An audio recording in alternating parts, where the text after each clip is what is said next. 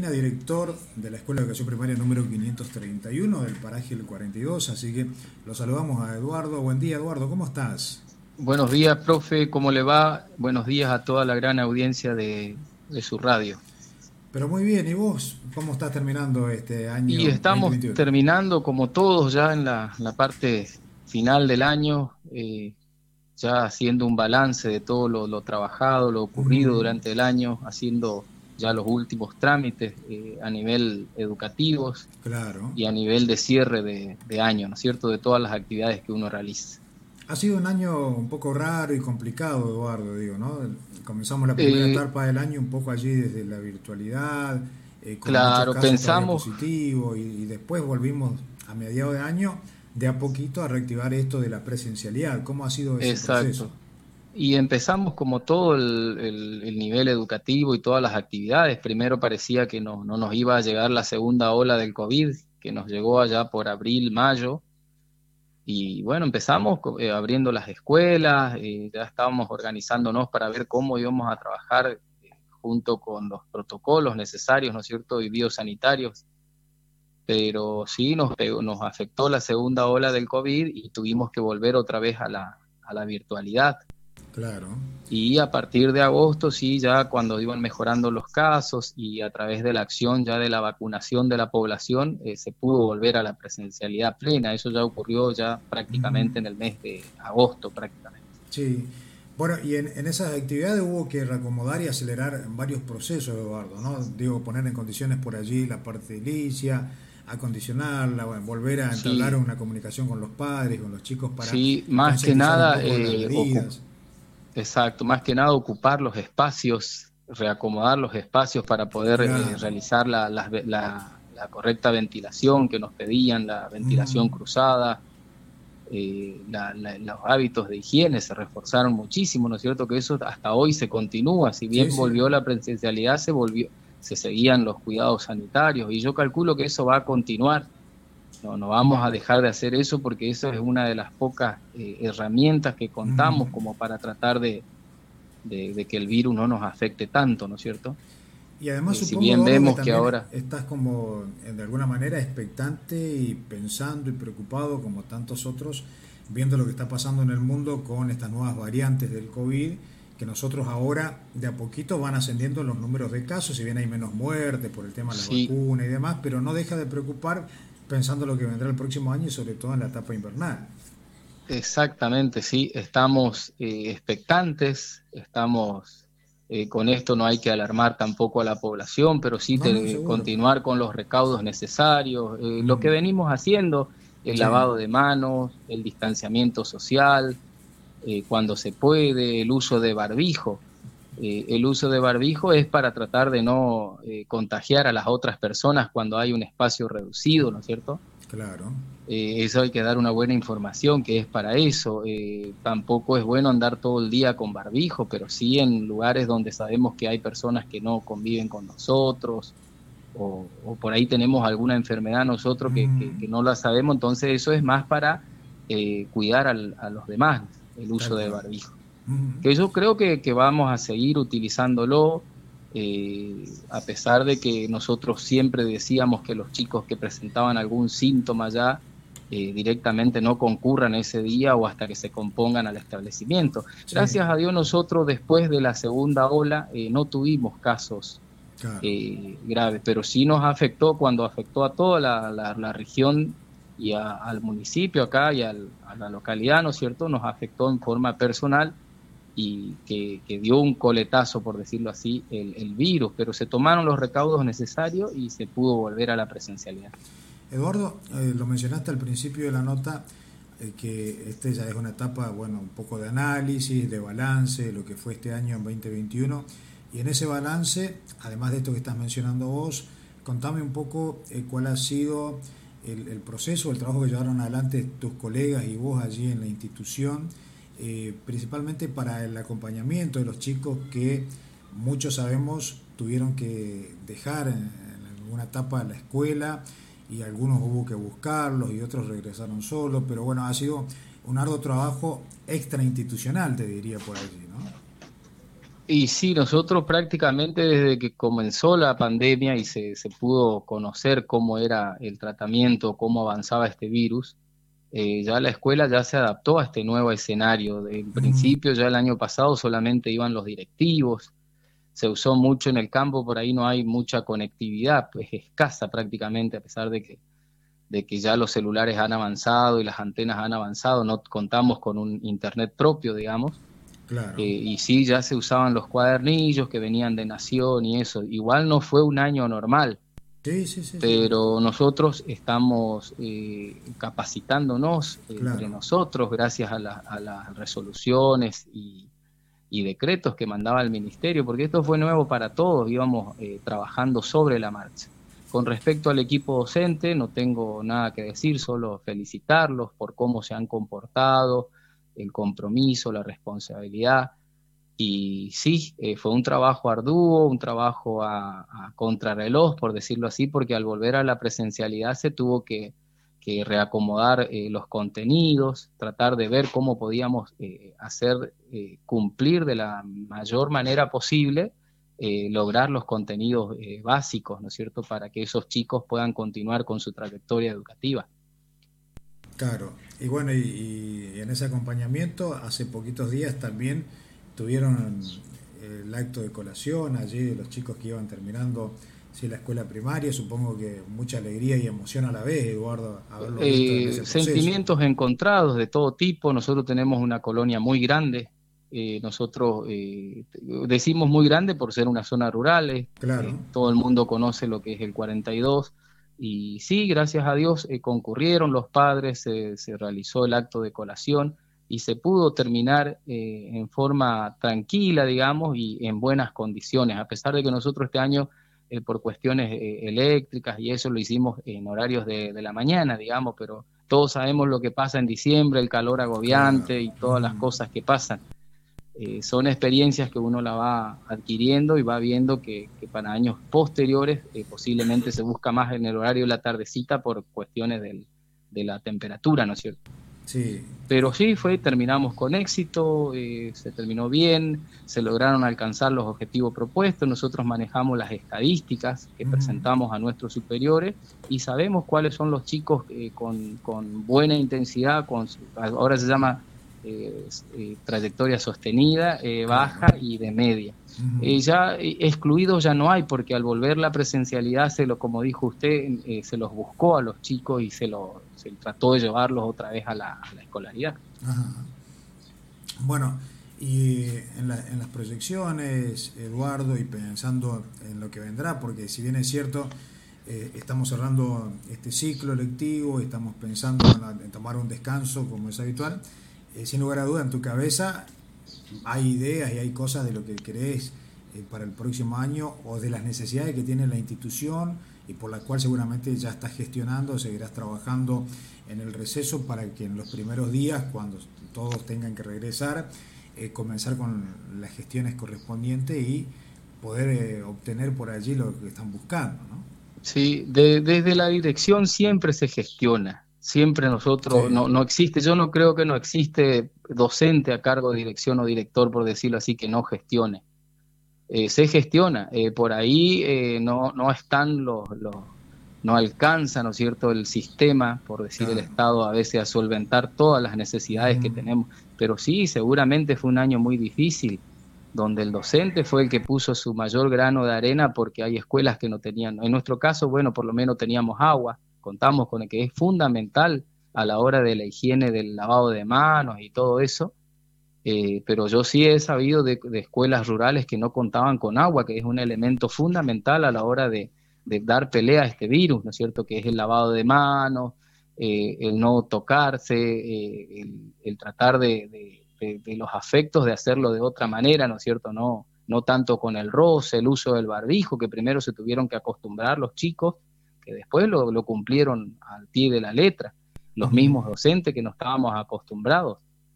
Eh, y bueno, por eso le digo, dentro de todo fue un año, en ese aspecto fue un año netamente positivo, porque se volvió a la presencialidad y se pudo lograr eh, sostener las trayectorias y estamos conociendo los datos eh, para poder eh, continuar y tratar de, no digo revertir, pero sí seguir acompañando las trayectorias y ver cómo podemos avanzar en ese aspecto. Claro, porque esa es la idea, Eduardo, ¿no? Seguir avanzando, en cuanto, proyectando. En cuanto a lo personal, por ahí, profe, me tocó de cerca el tema del virus, se ha llevado a mi papá, este año y por ahí uno a veces no lo quiere aceptar, pero uno después ve cuáles fueron las consecuencias que, que, ocurrieron y cómo ataca este virus. Y, bueno, tuvimos esa mala suerte, por decirlo así, o por ahí son cuestiones de Dios también, uno ya quiere apoyarse en eso, ¿no? Cuando no encuentra la razón.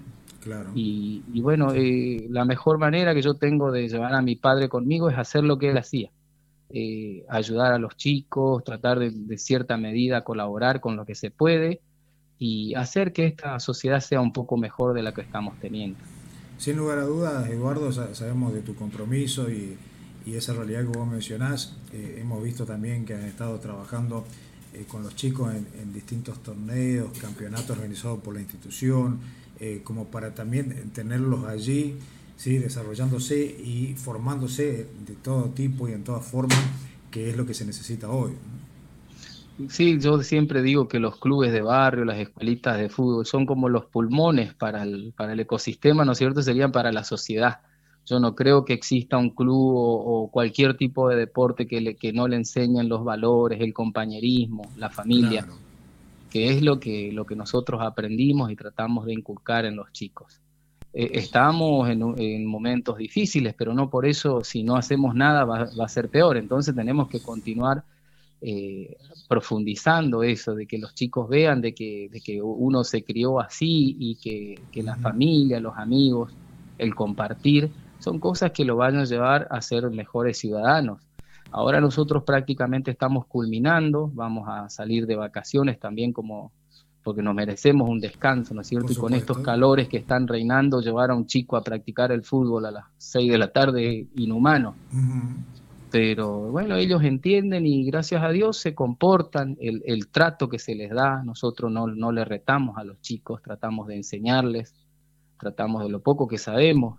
Eh, ahora ya te estoy hablando como la escuelita de fútbol que dejó mi papá, a veces va un profesor de educación física que le agradezco que, que, se haya juntado con nosotros y dedique parte de su tiempo para la enseñanza de los chicos, eh, docentes, que les gusta el fútbol, que, que, aparte son árbitros y aprenden y así. Un poquito cada uno fuimos eh, llevando y, y, haciendo más llevadero esto, ¿no es cierto? Claro, y se entiende, Eduardo, que como todo trabajo, eh, tiene un grado de responsabilidad, pero además también Totalmente, del acompañamiento, ¿no? exactamente, pero cuando las cosas se hacen con amor, profe, con paciencia, y, uno eh, lo hace a conciencia, es muy difícil que te equivoques, porque claro eh, estamos, eh, tratamos de hacer las cosas bien. Ninguno de nosotros, hablo por la escuelita de fútbol de mi papá, nosotros apuntamos más a la formación integral del chico. por ahí, por cuestiones económicas, no viajamos mucho, porque nosotros generalmente tenemos chicos de escasos recursos. Pero ellos no, no veían la hora de que llegue el profesor o llegue la hora de practicar. Y, y sí, como toda escuelita de fútbol, contamos con muchas, nos faltan muchas cosas eh, principalmente pelotas, eh, los elementos necesarios, pero tratamos de rebuscárnosla y de ofrecer también a los chicos. Y no solamente, algo que me llamó la atención, no solamente van los chicos varones, van las nenas también, y cómo se integraron y, eso fue cambiando. En la época que yo hacía el fútbol infantil éramos todos varones. Era raro ver una, una nena jugando al fútbol y hoy lo hacen y, y lo hacen con alegría y, tan integradas y se la trata de igual a igual con el respeto que todos se merecen. Ahí en la escuelita de fútbol donde estamos nosotros, nadie se carga por la mamá, por el papá, por tu forma física, por tu forma... Eh, somos todos, eso también se, no solamente en las escuelas se inculca, somos todos iguales, solo diferentes. Claro. Esa es la consigna. Yo creo que si uno eh, los, los va guiando con esos valores, yo creo que eso les va a quedar y se van a criar así y yo creo que, se va a ver en próximas generaciones el cambio.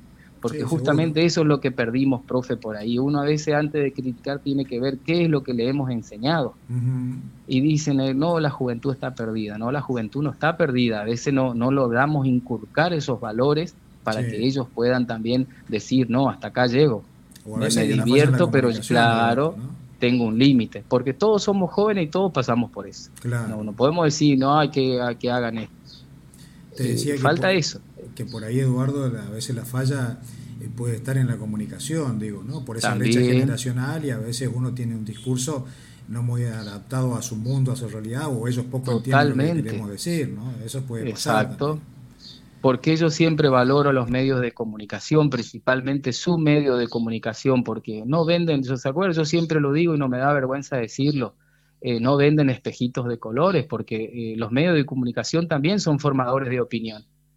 Sí. ¿Y qué le parece si usted está, eh, que usted no lo hace por su medio de comunicación, está vendiendo algo que, que, que no es la realidad? Eh, que no, yo veo pocos programas de cultura, poco escucho radio, pero no veo programas de cultura, programas de deportes, donde realmente eh, puedan eh, influenciar en los jóvenes y ver que hay otra realidad también, que hay otro, hay otra forma de divertirse. Otras realidades, otras actividades. Y, Pero totalmente. Y bueno, a veces buscamos rellenar espacio con cosas vacías, digo. otra cosa que, yo, que nosotros predicamos, y normalmente yo lo escuchaba a mi papá, no lucrar tanto con eso. E, el, con el deporte va a salir un deportista y seguramente será millonario, eso es lo que todos queremos, pero no lucrar tanto con el deporte. No, no, no, eh, eso tienen que ver las personas que manejan, los estados, los municipios eh, nos volvimos muy eh, materialistas, ¿no? Yo no trabajo si no cobro tanto. Y cuando tengo el trabajo no lo hago, ¿entiende? Claro. Y, y, los, y ¿sabe a quién le perjudicamos, profe? A los chicos. Sí, sí, sí. No, no, no, me, no le perjudico a usted, no me perjudico yo, no me, estamos y le matamos, estamos como eh, ensegueciendo las generaciones. Por eso tenemos que cambiar nuestra mentalidad y ver que, que si uno, cada uno pone su granito de arena y realmente se siente capacitado para ocupar un cargo, que lo haga, sino que haga como hacemos nosotros. Mira, no estamos capacitados, hacemos esto, esto es nuestro aporte y eso es lo que queremos, porque hacer un trabajo a medias tampoco sirve de Tal cual, sí, sí, como vos lo dijiste, tenés mucha razón. Bueno, profe. Eh, es una realidad, es una verdad y, como vos decís me parece espectacular este tipo de trabajo que vos lo decís, llevar una formación integral, eh, que, los, que le sirva para la vida, que es lo más esencial y que lo prepare para un mundo muy complejo, muy dinámico, muy cambiante y que necesitan tener herramientas como para estar ellos ya después, no excluidos, sino incluidos en esa realidad social que les va a tocar vivir. Exacto. Los clubes de barrio también no solo sirven para, para inculcar valores, también sirven para detectar la realidad que está viviendo el chico, si come, si no come. Yo veo pocos clubes que, que, que, dan una merienda, que dan, yo no digo hacer asiste que no se confunda con asistencialismo, sí, sí, sí. pero ¿por qué no hacer eh, una merienda. Nosotros tratamos de festejarle los cumpleaños una vez al año porque no se puede. se, junta, tratamos de hacerle una merienda el día del niño y todo con recursos propios. Por ahí alguno tiene un conecte con algún político y lo hace. Pero últimamente nos estamos manejando con recursos propios nomás. Y bueno, eso también para que ellos vean que lo que ellos hacen también puede volver para ellos, ¿no es cierto? Claro. Bueno, profe. La, verdad, un gusto como siempre charlar con vos, no te robo más tiempo porque estás ocupado. sí, eh, le pido disculpas también por, por siempre que ya vamos a tener más tiempo, los voy a visitar en estas vacaciones y un gusto hablar con usted, profe. Eh, no ha sido mi profesor, pero siempre digo, me hubiera gustado ser su alumno y compartir con usted eh, muchas charlas y poder enriquecernos, porque uno aprende, aprendemos de todo. Yo siempre digo, yo fui un, eh, un afortunado porque me junté con personas eh, que, realmente me inculcaron y me enseñaron. Seguramente cometí muchos errores. Muchos errores. Porque uno a veces la juventud le, hace, no, que no tiene razón, pero hoy agradezco a esas personas que, están, algunas están todavía en Tres Isletas, que me han dicho cómo, cómo hay que hacer las cosas y cómo ver para poder llegar mejor a, en este caso, en mi profesión y en lo que hacemos en los chicos.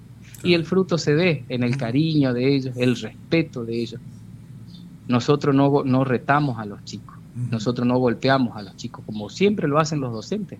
Solamente le, mostramos lo poco que sabemos y que, hay un mundo mejor y que hay eh, una esperanza, que no todo es como nos dijeron o nos dicen los noticieros o nos dicen tal eh, cual, tal cual, la prensa que se dedica a eso, ¿no es cierto? Bueno, Eduardo, una vez más, muchísimas gracias por tus palabras, por tu ah. tiempo. Y ya sabes que las veces que quiera, cuando quiera, eh, comunicar algo de la institución o del club allí, lo que necesites, estamos a tu eh, El año que viene seguramente vio que el tema de la pandemia no, no, dejó a todos medio inactivos, claro, pero el año que viene lo voy a tener en cuenta, profe, y cada vez que tengamos algún evento o algo le voy a avisar. Dale, eh, porque yo considero que, los medios de comunicación, así como lo que usted tiene, sirven para que la gente se entere de lo que uno hace y, para qué lo hace, ¿no es cierto? Mm.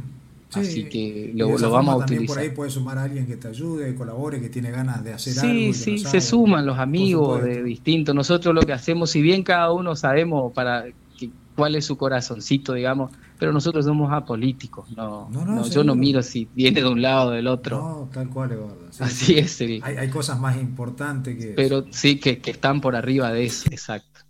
Bueno, Eduardo, un abrazo. Un abrazo. ¿eh? Felices fiesta para usted, su familia y toda la comunidad. Gracias, Eduardo. Un abrazo. Bien, hasta luego. Chau, chau.